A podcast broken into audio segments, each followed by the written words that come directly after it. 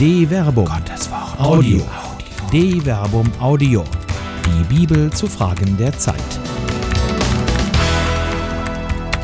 Es fehlt von Till Magnus Steiner. Gerade in der Zeit, in der die Kirche sich ihres Anfangs aus dem Osterglauben vergewissert, vergisst sie ihre Wurzel. Das ganze Jahr hindurch erklingen die Psalmen als stetiges Gebet, zumindest in der Theorie.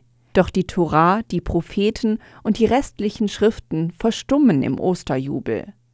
Gerade noch wurde alles in der Osternacht in sieben Lesungen im Alten Testament verankert. Und nun schweigt die Heilige Schrift Paulus.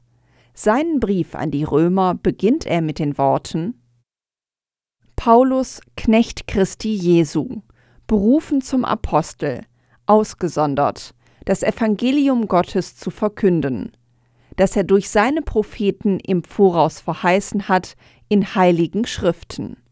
Römer Kapitel 1, Vers 1 bis 2.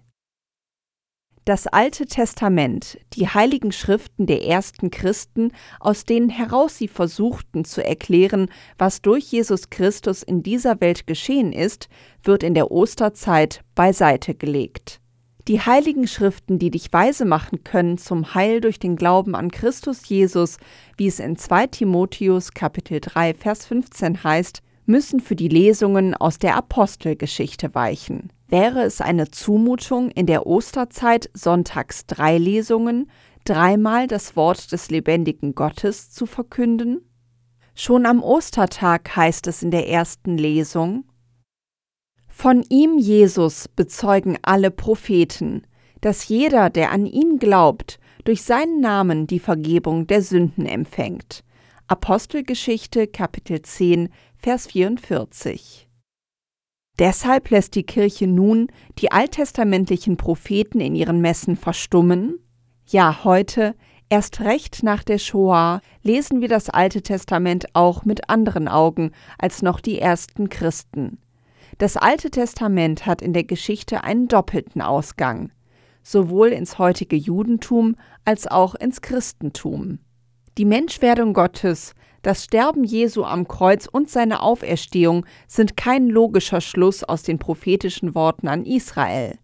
Aber ihr göttlicher Ursprung gehört doch auch in der Osterzeit zum Glaubensfundament. Hätten die Apostel nach der Auferstehung Jesu das Alte Testament einfach so beiseite gelegt und nicht wie Jesus mit den beiden Jüngern auf dem Weg nach Emmaus in die Hand genommen, die Kirche wäre nichts anderes als eine Blume ohne Wurzeln, die heute schon längst ausgetrocknet wäre. Eine Produktion der Medienwerkstatt des katholischen Bildungswerks Wuppertal Solingen-Remscheid. Autor Dr. Till Magnus Steiner. Sprecherin Jana Turek